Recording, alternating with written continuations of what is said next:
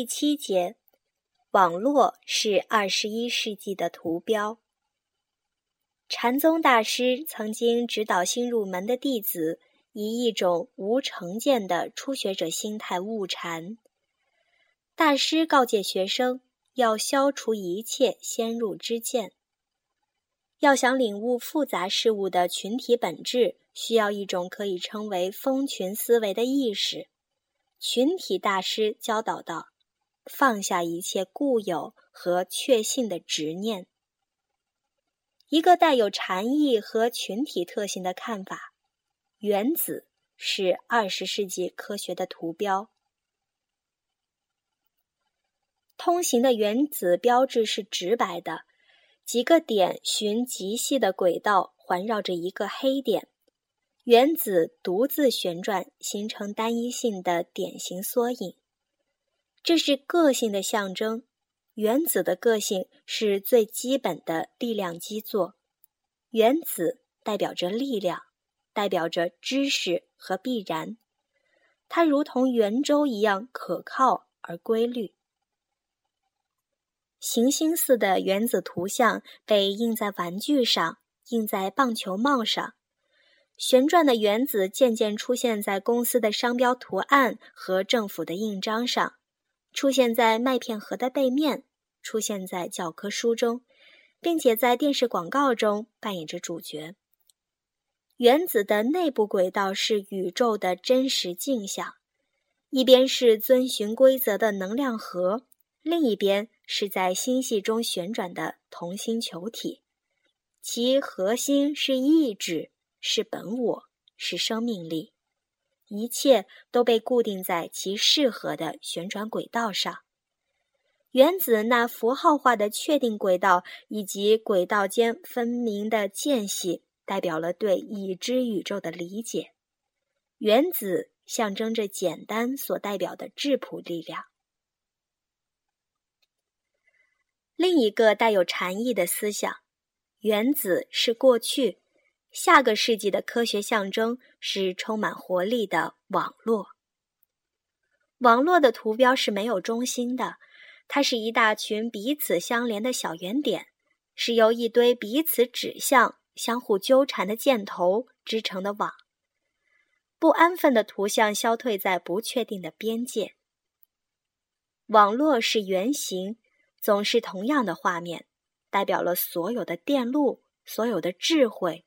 所有的相互依存，所有的经济的、社会的和生物的东西，所有的通信，所有的民主制度，所有的群体，所有的大规模系统。这个图标很具有迷惑性，看着它，你很容易陷入其自相矛盾的困境：没有开始，没有结束，也没有中心，或者反之。到处都是开始，到处都是结束，到处都是中心。纠结是它的特性，真相暗藏于明显的凌乱之下。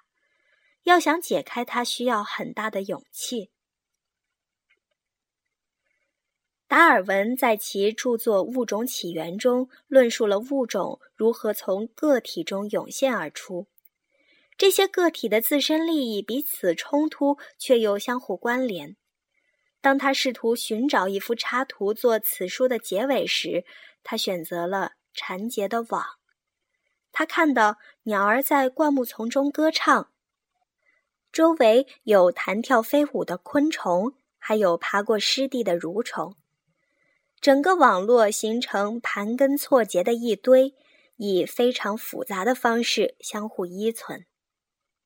网络是群体的象征，由此产生的群组织分布式系统，将自我撒布在整个网络，以至于没有一部分能说“我就是我”。无数的个体思维聚在一起，形成了无可逆转的社会性。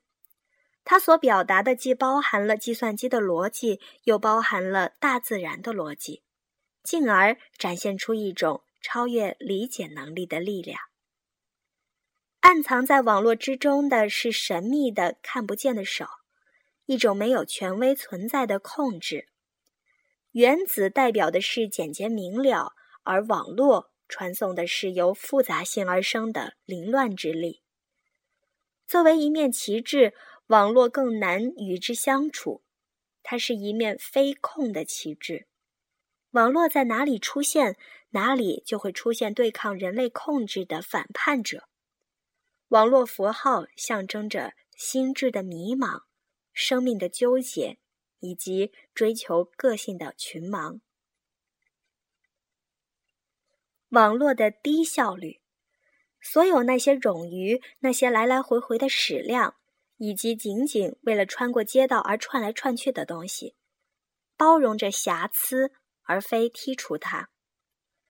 网络不断孕育着小的故障，以此来避免大故障的频繁发生。正是其容纳错误而非杜绝错误的能力，使分布式存在成为学习、适应和进化的沃土。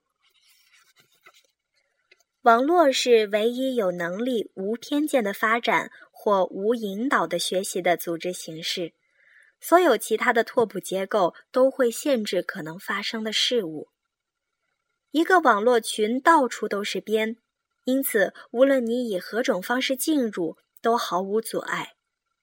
网络是结构最简单的系统，其实根本谈不上有什么结构。它能够无限的重组，也可以不改变其基本形状而向任意方向发展。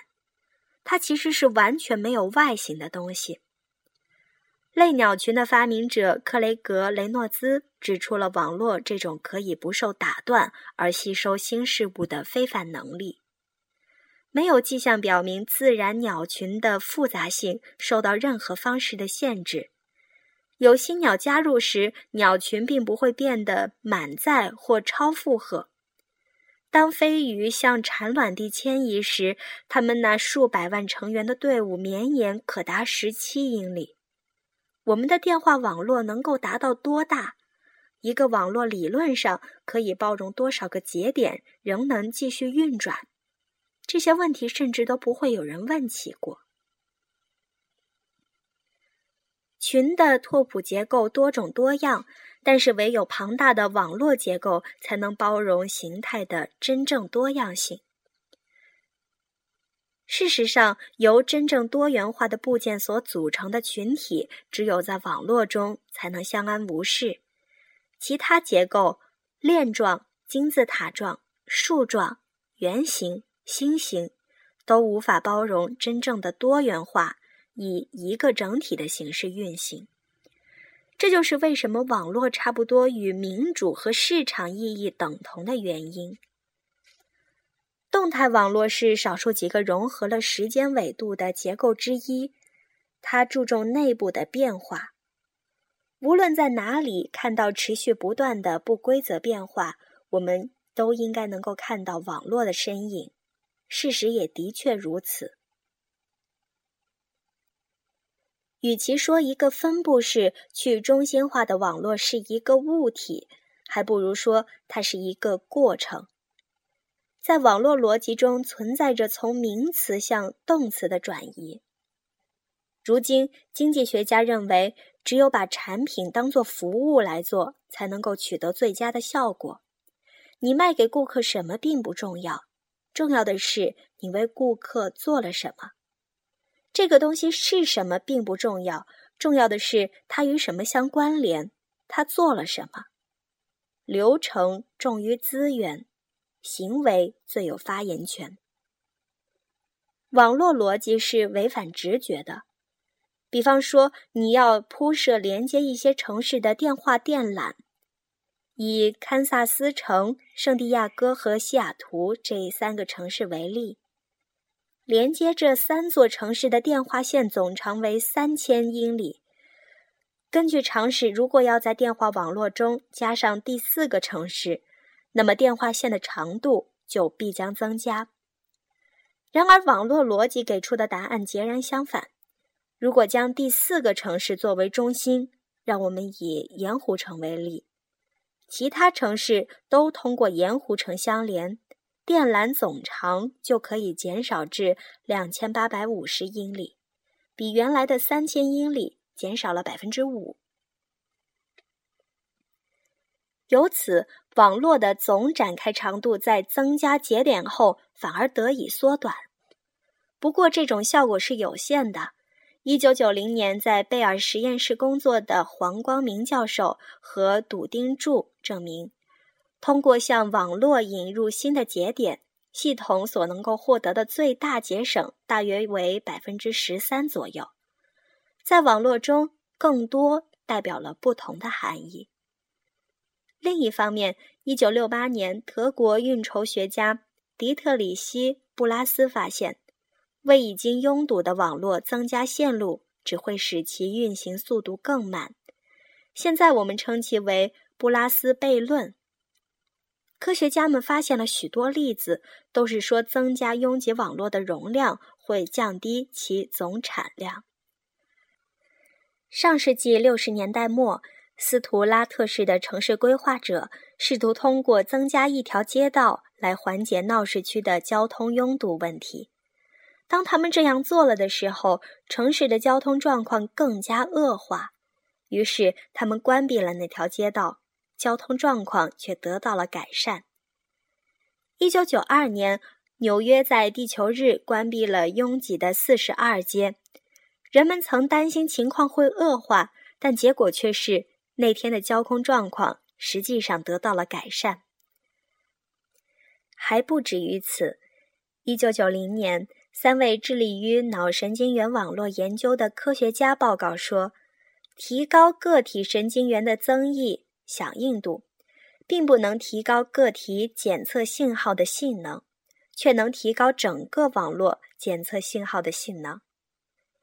网络有其自己的逻辑性，与我们的期望格格不入。这种逻辑将迅速影响生活在网络世界中的人类文化。从繁忙的通信网络中，从并行计算的网络中，从分布式装置和分布式存在的网络中，我们得到的是网络文化。艾伦·凯是个有远见的人，他与个人电脑的发明有很大的关系。